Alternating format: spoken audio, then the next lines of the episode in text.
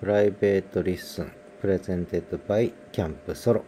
えー、9個目になりますね。まあ小難しい話をしてるこの Private Listen ですけれども今日はさらに小難しくなっていきます、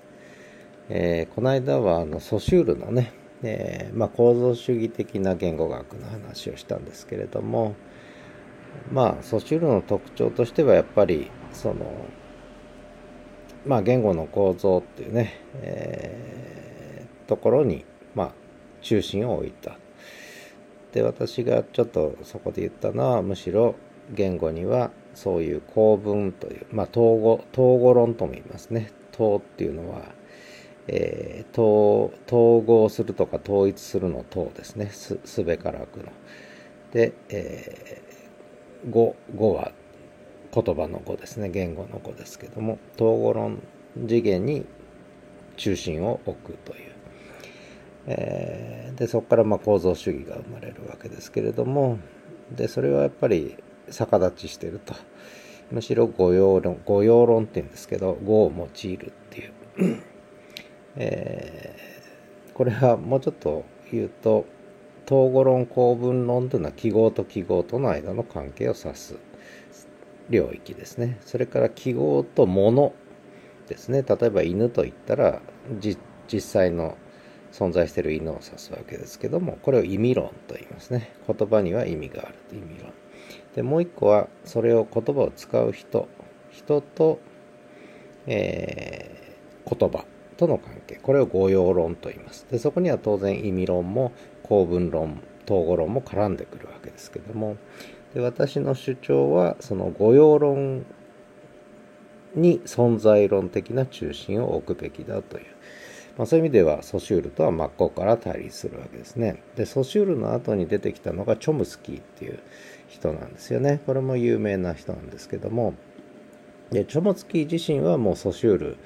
ルを受け継いでる部分とそれを批判した部分とあるわけですね。ででチョムスキーが言ったのはこれ有名な話ですが普遍文法って。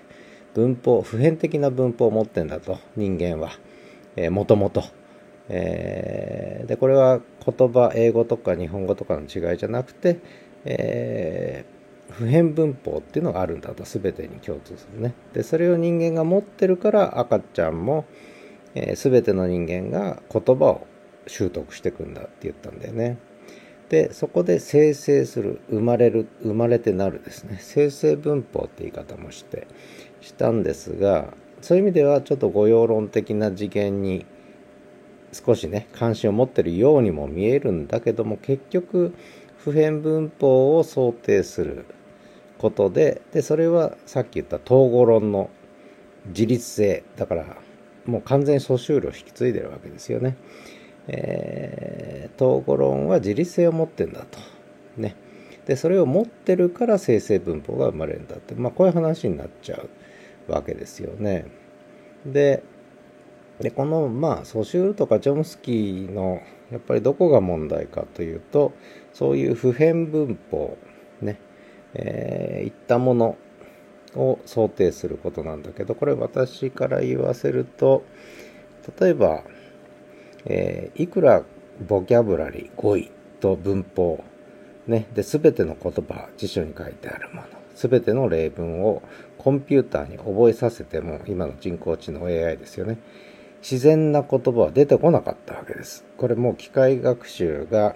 いろいろいろんな実践と実験を重ねたことでもこれは論証されてるわけですよね。つまりいくら普遍文法的な構文を教え込んでも自然な言葉は出てこないという。もうここでだから終わってるわけです、えー、ソシュール・チョムスキーの言ったことっていうのはやっぱり通用しないと実際にはね、えー、いうことがまあ言えるようになったと私は思ってるわけですけども。でまあそこで結局問題は人はなぜ自然な言葉を話せるのかっていう。そそういう問題じゃなきゃいけないつまり文法に沿ったことを言ってるんじゃなくて自然な言葉を喋ってるわけ。例えば文法に沿った言葉だけで言えば例えば鳥は飛ぶ犬は飛ぶどっちも文法的には正しいわけですけど現実世界の自然の世界ではこれは間違ってるわけですよね。犬は飛ばないわけですよね。車は走る飛行機も走るとは言わないわけですよね。だから結局文法が自立して存在するっていう発想自体がそもそも点灯していると。いう話。だからこそ御用論次元。でこれは人が言葉を用いる次元ではこれはおかしいと。不自然だってことはわかるわけですよね。だから御用論的次元に存在論的中心を置かなければ言語そして言語の獲得の謎は解けない。なのに言語学者記号学者はこういったソシュール・チョムスキーの影響が強かったからずっとここ30年以上ですね、えー、まあソシュール以来と言ってもいいですけどもその構文の解明文法の解明普遍文法の解明というねそこに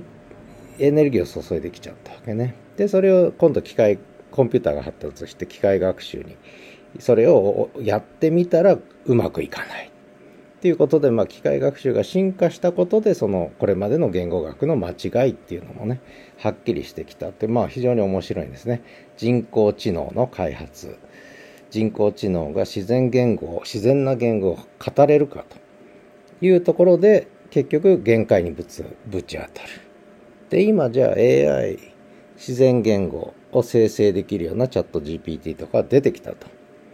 でなぜそれが可能になったかっていうふうに見ていくと実は人の言語獲得の謎とかね、えー、普遍文法とかがないにもかかわらずなぜ自然な言語を人は語れるのかっていうことがむしろ分かってきたわけね。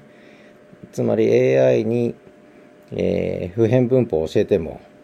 自然言語は喋れないっていうことが分かったからなんでね。で、別の仕組みが今 AI の中にはいっぱい取り込まれて、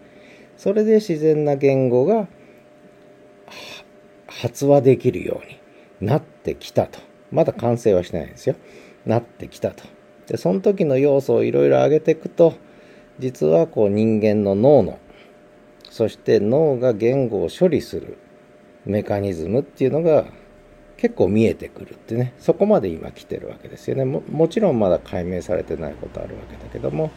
それが見えてきた。だから結局、人の進化のプロセス特に言葉を獲得して抽象的な思考を発展させてきたプロセスと機械学習をから始まった AI の進化っていうのが面白いことにこうなんだろうな。そこをこう比較対象することでいろんな謎が解けてくるっていう時代に今入ってきたっていうね。でその一番のポイントは人はなぜ自然言語を話せるのか。そして AI がどうやって自然な言語に近い言葉を話せるようになったかってここなんだよね。全ての謎はここにあるね。でここをですね、えー、私なりにある程度今勉強してるんでね。この話をちょっとしばらくやりたいんです。でなんでかっていうとここにはちょっと前に話した機能法とか演繹法も関わってくるわけですよね。コンピューターの学習ってのは基本的に機能法なんです。だって演繹法だともう法則決まってるわけだからそこからその現実見させたってしょうがないんでむしろ AI はいろんな情報を学んで、えそこからルールをね、えー、機能的に導くっていうことをを学習させるしかないので、そういう方向で行くんですけどもでもそれだけではやっぱりうまくいかなかったわけですよね。えー、だから演疫法機能法では解決しなかったんですねこの問題はね。だから人の思考も実は演疫法と機能法だけでは動いてないということがね実は分かってきたということなんですね。でこの話結構僕は面白いのでね今一生懸命考えながら、えー、勉強しながらこう考えてるわけですけどもまあ、とりあえずいろいろ細かいことあるんでこれまた次回以降話すんですがまず最初の出発点はえー、っとディープラーニングっていう言い方最近は聞くと思うんですけどこれは何かっていうといわゆる人間の脳のニューロンとかね、えー、シナプスとかっていうのと似たような構造をコンピューターの中に作ったと。でこれをしかも幾重にも作ったと。多層化するっていうね層をたくさん作ったこれがだから深い層まで行って、えー、でそれが相互にもう柔軟にこう絡まり合って、えー、動くというね仕組みを作った。これがディープラーニング。多層化ですよね。深層化。でもう一個はとにかく扱うデータ量を大量にしたこと。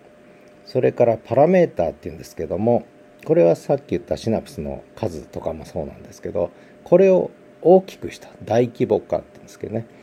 でこれは人間の脳が巨大化したっていうことと実は重なるんですよね。人間の脳の構造と似たような構造を、えー、機械の中に入れたっていう。これが2つ目。深層化と大規模化。でもう一つが実はあの自己教師ありシステム自己教師あり学習ってですね。自己教師あり学習。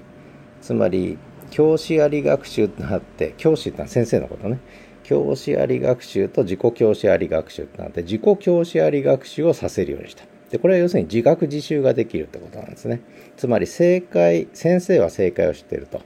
で先生がいなきゃ学習できない。AI は。つまり人。人が正解人間が正解を与えてたわけね。これが正解です。これあのチンパンジーとかにいろいろ教える時もそうなんですよね言葉をね。これが正解です。必ず人間が入るわけです。正解を教える先生がいる。これが教師あり学習。で自己教師あり学習とは自分で正解を見つけるという学習なんでね。これをこれ自己学習ですけども、えー、これ自学自習ができるようになったって。これが AI に取り込まれたって。この3つがまずベースにあるわけですよね。で人我々人間はそれを脳みそでやってるわけですね。脳みそでやってると。ででもそれだけでは自然言語はまだ出てこない。これはもう一番のベースにあることなんですよね。だからこれまで機械にはそれこそ言語学の影響もあってね普遍文法を教えるとか文法を教えるとかねえ言葉をボキャブラリー全部詰め込むとかやったんだけど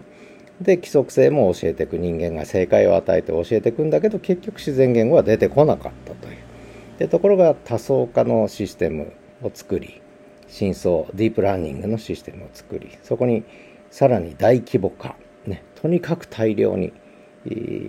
もう大きくしていくわけね。で今のチャット GPT なんてすごいだから電気も食うけどもすごい巨大なシステムになってるわけですよね。でところが人間の脳の方がまだ実はそのニューロンの数とかは、えー、シナプスの数は多いんです。ああの AI よりも今のね。